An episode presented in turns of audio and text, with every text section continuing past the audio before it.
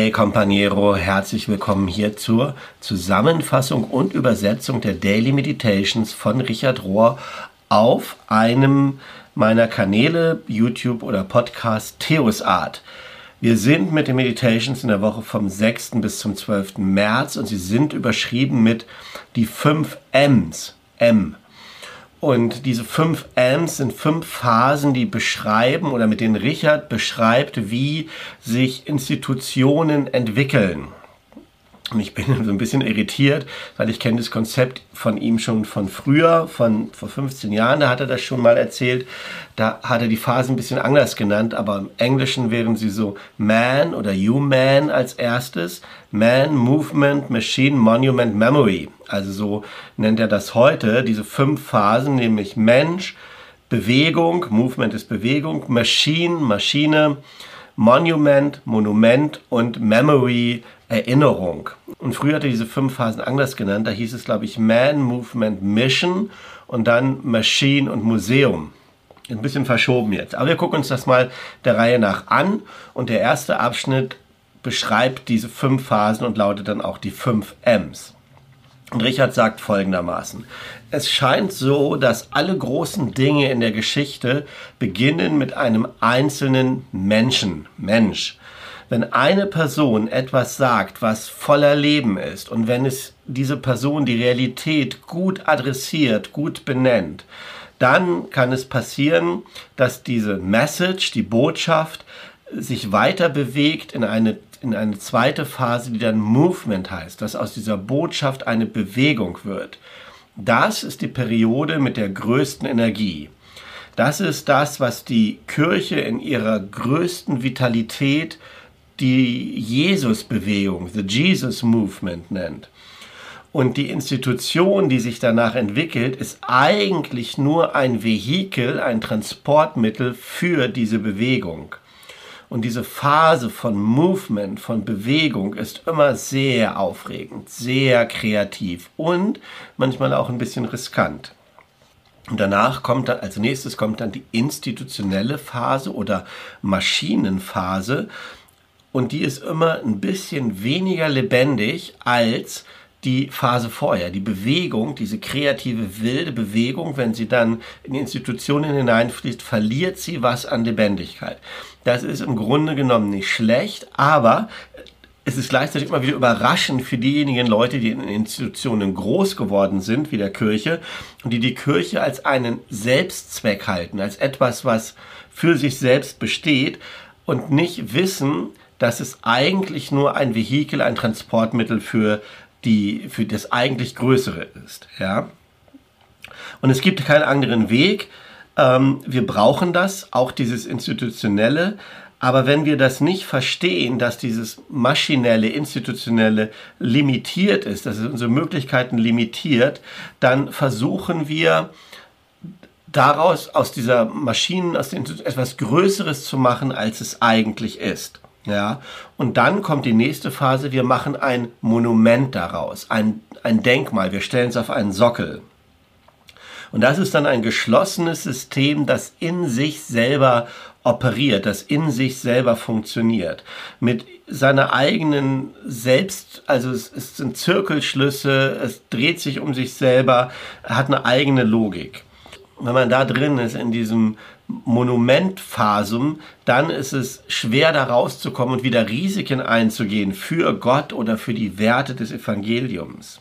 Und wenn es dann noch einen Schritt weiter geht, das funktioniert dann so, dass du in dieses Monument eintrittst, in dieses geschlossene System und abgekoppelt bist von der Bewegung, von den ursprünglichen Ideen, von der ursprünglichen Vitalität, dann wird erreicht man so einen Punkt und der springt dann so über, was die Autoren Mark Gibbs und T. Ralph Morton nennen Gottes gefrorene People, God's frozen people.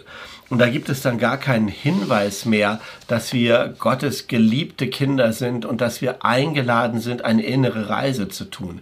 Wenn wir diesen Status am Schluss erreicht haben von Memory oder Museum, wie Richard das früher genannt hat, dann ist Religion eigentlich nur noch ein Ersatz für das Leben selber oder schlimmer, es dient sogar äh, als Vermeidungsstrategie für das eigentliche, wirkliche Leben. So.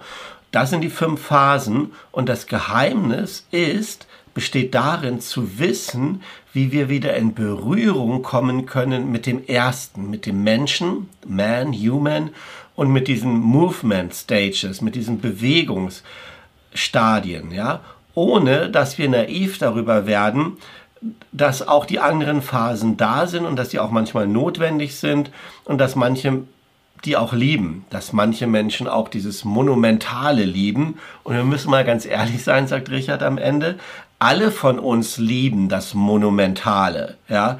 Wenn das Monumentale, the Monuments, das, das, die Monumente unseren Menschen darstellen, unsere Bewegung und unsere Institution darstellen, wenn es das alles vergrößert und überhöht, dann lieben wir das auch. Die Wiederentdeckung der Jesusbewegung. Manchmal passiert es, dass die Maschinenleute und die Monumentleute wieder zurückfinden zu der Vision von dem Menschen, von dem ursprünglichen Human Menschen und von dem Movement, von der Bewegung. Und der Richard erzählt dann so eine Geschichte, wie in den frühen Jahren des CAC, also des Zentrum für Aktion und Kontemplation, sie oft besucht wurden von einem Mann namens Frank, der in der Nähe auf einem Testgelände für Nuklearsachen gearbeitet hat, in Nevada. Ähm, Albuquerque, wo das Center ist, ist relativ dicht da dran, im Süden der USA. Und tatsächlich war es so, dass dieser Frank diese äh, Versuche da eine lange Jahre sogar geleitet hat. Aber dann hat er es gewagt, durch die Gnade des Evangeliums all das in Frage zu stellen. Und Richard beschreibt dann, er hat sich sogar mal Joint Me mir angeschlossen, als wir zivilen Ungehorsam praktiziert haben bei dem Testgelände. Und ich werde niemals vergessen, wie er auf mich zuge gegangen ist mit so einem Gesicht so halb besorgt, halb, halb lächelnd und ihm gesagt hat, Richard, ich habe deinen Lehren all die Jahre vertraut und jetzt muss ich auch dahin vertrauen und darin vertrauen, wo sie mich hingeführt haben, sagt er und stand dann mit Richard an der Seite an diesem Testgelände beim Protestieren, beim zivilen Ungehorsam und hat seinen alten, früheren Bossen und Vorgesetzten zugewunken von der anderen Seite. Und Richard sagt, ich, I was humbled, ich bin demütig geworden darüber. Und ich war in Ehrfurcht vor so einer Courage, die der, vor so einem Mut, den der Mann da aufgebracht hat und vor solcher Demut, dass er sein, und jetzt kommt es, sein sicheres Monument verlassen hat, nämlich da beschäftigt zu sein und dort seine Sicherheit im Job zu haben und sich wieder zu verbinden mit dem Menschen Jesus und mit seiner Vision von einer Friedensbewegung, vom Peace Movement. Das ist die Geschichte und Richard sagt dann, es ist ziemlich schwer und auch ziemlich selten, dass wir unseren eigenen Arbeitsplatz in Frage stellen, der uns Sicherheit gibt.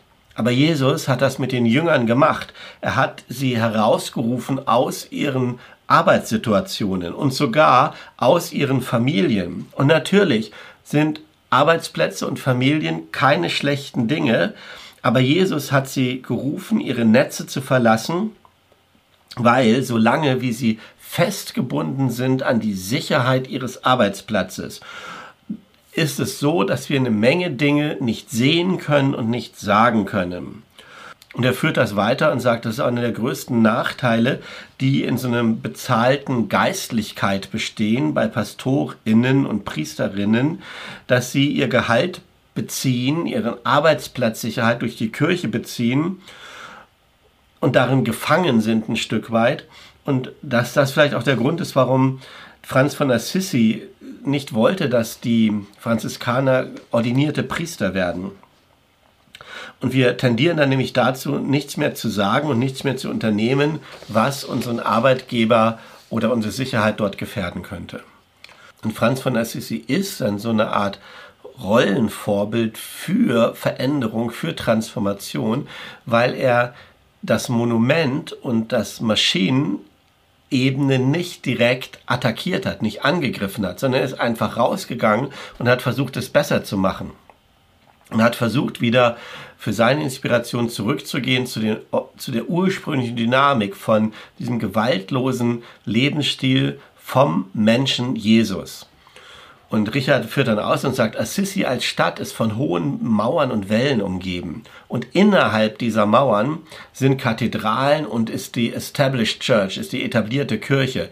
Was alles nicht schlecht ist, ist es gut. Ja, weil das ist auch der Ort, wo Franziskus zuallererst vom Evangelium gehört hat und wo er sich verliebt hat in Jesus. Aber dann ist er ganz still einfach rausgegangen, außerhalb der Wände, außerhalb der Stadt und hat dann einige alte Ruinen aufgebaut. Und er hat den anderen nicht gesagt, das ist schlecht, wo ihr seid, das ist, es, es ist falsch, wo ihr seid. Das hat er nicht gesagt, sondern er ist ganz einfach sanft und liebevoll hat er versucht, es besser zu machen. Und ich glaube, sagt Richard, das ist Reconstruction, das ist die Wiederherstellung.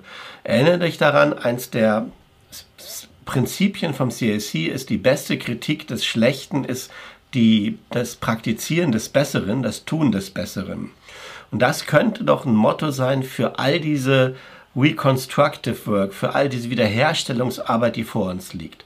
Es geht nicht darum, Machine und Monument zu zerstören, diese Ebenen oder anzugreifen, sondern sie wieder zu beleben mit einer neuen Energie und einer neuen Form. Die Maschinenphase öffnen. In diesem Abschnitt kommt die franziskanische Schriftstellerin Elia Delio zu Wort, die über diese Maschinenphase innerhalb der Kirche redet und wie Veränderung da passieren kann. Und sie führt mal aus und sagt, mit dem Aufkommen der modernen Wissenschaft ist die Maschinenwelt die dominante Metapher, das dominante Bild geworden für die moderne Zeit, in der wir stehen. Und die Kirche hat ihre mittelalterliche Kosmologie verändert zu diesem neuen mechanistischen Paradigma. Und die Frage, die sich stellt, ist, ist die Kirche dann genauso mechanistisch geworden wie viele andere Systeme in der Welt? Und sie sagt das, ja, das ist so geworden und führt dann an, wie Jesus dagegen gearbeitet hat. Jesus hat nämlich mit Bildern gearbeitet. Uh, lived with imagination. Jesus hat mit Bildern gelebt, mit Imagination. Er hat mit Bildern, mit Imagination gepredigt. Um, imagine a small mustard seed. Stellt euch ein kleines Samenkorn vor, hat er gesagt. Und er hat diese Imagination, diese Bilder, diese Vorstellungen hineingepflanzt in seine Jünger wie Samenkörner, Körner, so dass sie das Undenkbare denken konnten und dass sie das ähm, Unmachbare tun konnten, so könnte man sagen. Und genau so würde das für die Kirche heute gehen, wäre es hilfreich für die Kirche, sich eine neue Art vorzustellen, wie Kirche sein könnte wie Kirche das Undenkbare denken und das, das Nicht-Machbare tun könnte, durch die Vorstellungskraft, die Jesus in uns hineingelegt hat. Und das führt uns dann zu etwas, was sie offene Systeme nennt, dass wir lernen von anderen offenen Systemen, von der Natur als offenes System und eben auch Kirche wieder als offenes System begreifen, da Öffnungen drin sind, wo das Neue hereinkommen kann.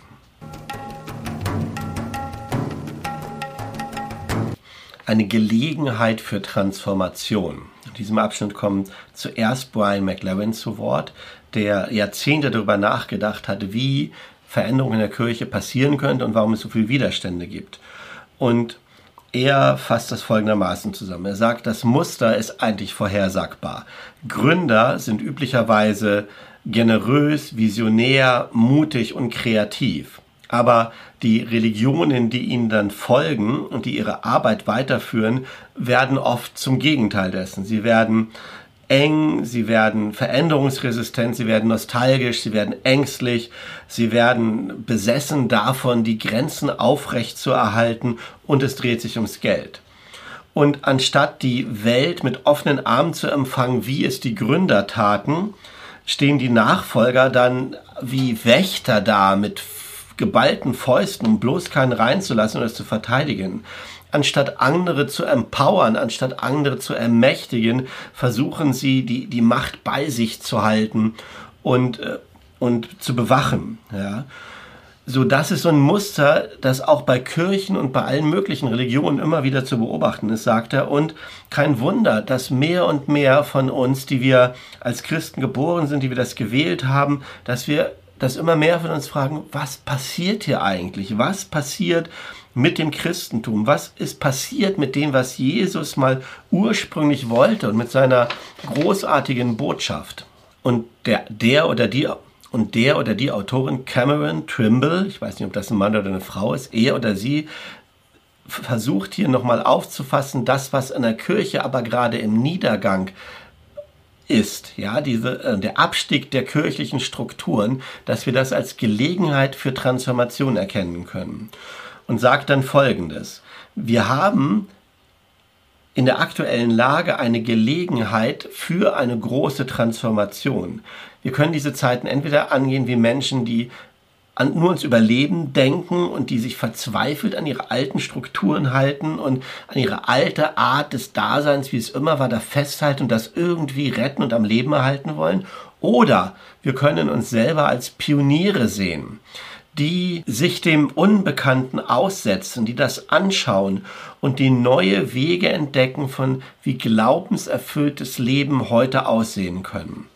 Und dieser unabweichliche Abstieg des Strukturellen, was wir auch in Deutschland in den Kirchen beobachten, gibt uns doch die Chance, loszulassen, was uns hindert, was uns an diesem großen Abenteuer hindert und uns zurückhält nichts, was heute da ist, wird in zehn Jahren noch so da sein.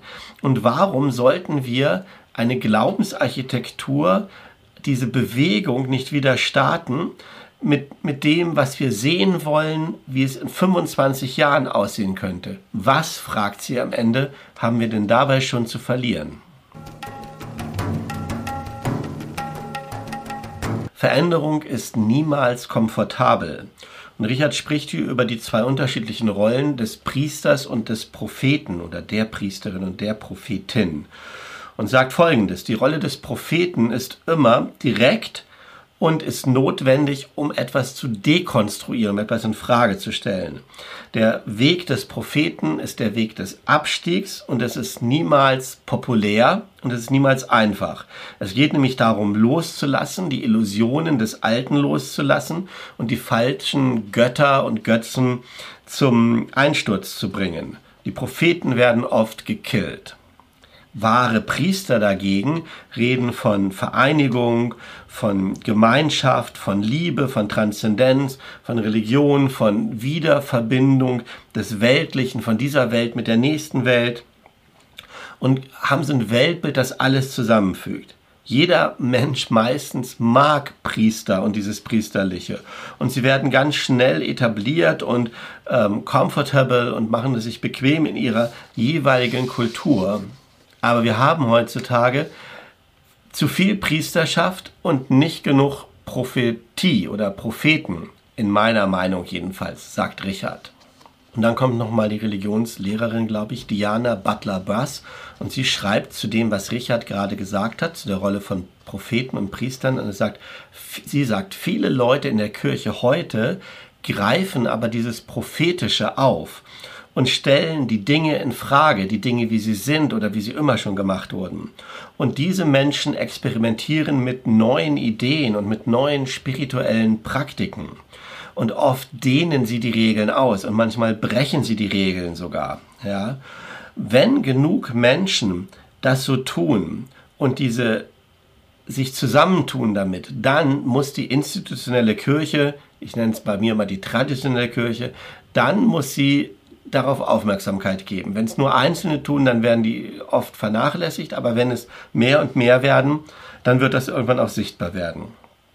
Und in diesem Prozess, vielleicht am Anfang sogar unbeabsichtigt, öffnet sich die Kirche dann für wirkliche Veränderung und für eine Erneuerung. Das ist also der Weg, den Sie sehen mit dem Prophetischen, mit dem Infragestellen, wenn das prophetische in Leuten wie dich und mich hineinkommt, ich sage das mal so in meinen Worten, und das mehr und mehr werden, dann öffnet das die Kirche für Veränderung. So ist der Gedanke hier.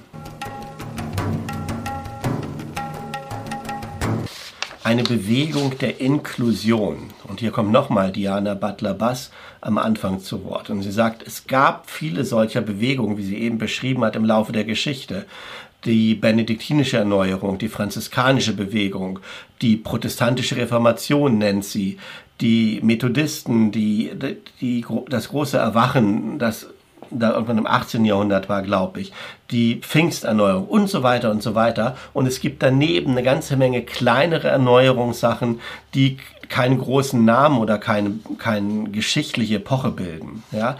Kein Geschichtswissenschaftler kann das Zusammentragen, wie viele von diesen kleinen Mikrobewegungen es gibt oder einfach auch nur einzelne Individuen oder einzelne ähm, Congregations, heißt es hier einzelne Gemeinden, die es im Laufe der Zeit immer wieder gegeben hat, die sich aufgemacht haben, das Alte in Frage zu stellen und Gott auf eine neue Art und Weise zu erfahren und die dadurch Veränderung in ihren jeweiligen, in ihr jeweiliges Umfeld gebracht haben. Und dann kommt hier am Ende nochmal der jesuitische Priester Gregory Boyle, der irgendwie so mit Gangs gearbeitet hat, zu Wort. Und der sagt folgendes. Meine Freundin Mary Waco hat immer gesagt, die Kirche kommt zu uns immer aus der Zukunft. Die Kirche kommt zu uns immer aus der Zukunft. So alles, was wir machen müssen, ist das zuzulassen, zu erlauben, dass das passiert. Jesus lebte, atmete und hat verkörpert so eine Art von ähm, grenzenüberwindender Inklusion, dass er alles und auch dieses Zukünftige inkludiert, in sich aufgenommen hat. Wenn es so inklusiv ist und wenn es so wild inklusiv ist, sagt er, dann merkst du, es wird warm, wie beim Topfschlagen, ja, es wird heißer, du bist dicht dran.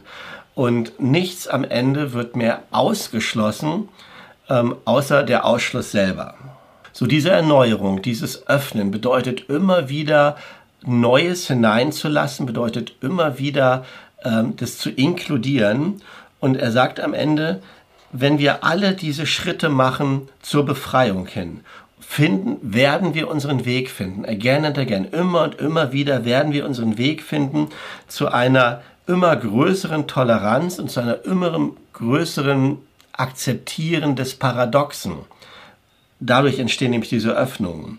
Und dann können wir der Kirche erlauben, wieder eine Bewegung zu werden oder dadurch breiten wir den Boden, dass die Kirche wieder eine Bewegung wird, dass Bewegung in die Kirche hineinkommt. Ich glaube, es ist ein bisschen hart zu verstehen, was jetzt dieses Inklusive bedeutet für die Bewegung. Und ich glaube, es geht darum, wenn dass es ein Maschinenstadium wird und institutionell, wenn wir die Grenzen schließen, wenn es abgeschottet wird und wenn wir das öffnen durch all das, was bisher beschrieben ist in dieser Meditation und Neues hineinlassen und es inklusiv machen, dass wir das nicht ausgrenzen, sondern einschließen, das bedeutet ja inklusiv, dass dann Bewegung in die Kirche kommt und dass sie dann zurückfindet zu der ursprünglichen Bewegung. Und er sagt am Schluss dann hier, wir werden da hineingezogen in diese Bewegung und die treibende Kraft darin ist eine wie nennt das, extravagante Zärtlichkeit. Die Jünger, die sind von Jesus losgezogen, nicht irgendwie mit so einem mit Glaubenssätzen, mit fertigen, die irgendwelche Begrenzungen ausmachen, sondern mit einer loving way of life. Sie haben eine, eine Art des Lebens kennengelernt, wo die Liebe im Zentrum steht.